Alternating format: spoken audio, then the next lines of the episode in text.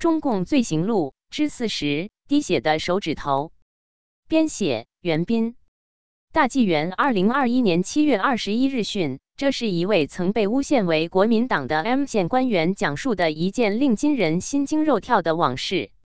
一九六九年春天，春寒陡峭，残雪斑斑，不见花香，不听鸟语，不闻春的气息。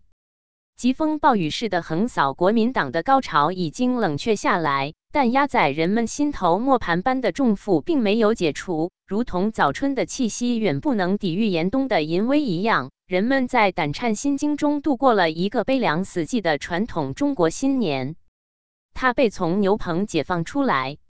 一天，他去办公室取报纸，忽然发现窗台上有个玻璃瓶，上面落满了灰尘。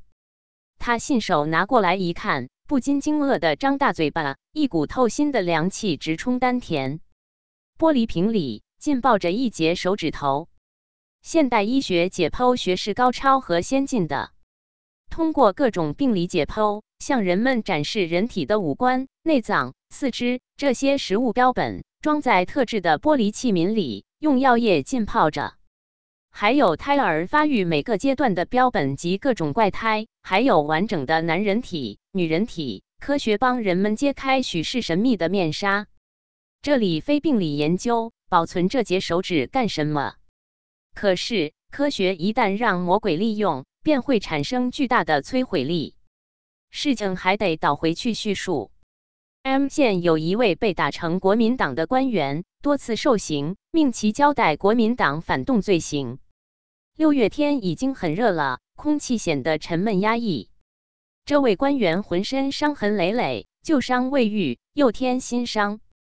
三代会文革中，中共的基层政权虽有个医生，但却是个完全丧失救死扶伤医德的狂妄之徒。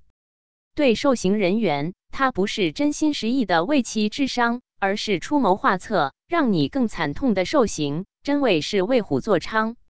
伤口撕裂，他不给你缝合，用剪子四下一剪，伤口更大更难愈合。刚刚结疤的伤口，他会残忍的用剪子再给你揭开，让你疼上加疼。这位官员已气息奄奄，还被逼着写交代，一份交代没写完，便吐尽了最后一口气。三代会头头心急火燎地问专案人员：“他的揭发写完了没有？”大部分还没写完，把他写好的较有用的材料全按上手印，再盖部分空手印备用。专案人员遵命而去，单空白手印就盖了厚厚一本稿纸。人死总要掩埋，专案人员为了方便今后的办案，一不做二不休，索性割下他的大拇指头。装进玻璃瓶里，用福尔马林药液浸泡起来。啥时需要他的手印，随时即可捞出来使用。他的死是悲剧，但悲剧并没有因为他死了就结束就闭幕。谁都懂得，世上人的手纹绝少相同的。鉴别指纹是公安侦破定案的重要手段，在重要的材料上按手印，比印章要准确可靠的多。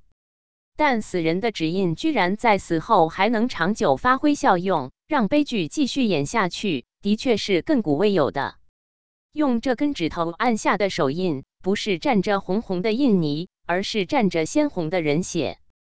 根据刘兴华这《疯狂的岁月》文革酷刑实录编辑，责任编辑高毅。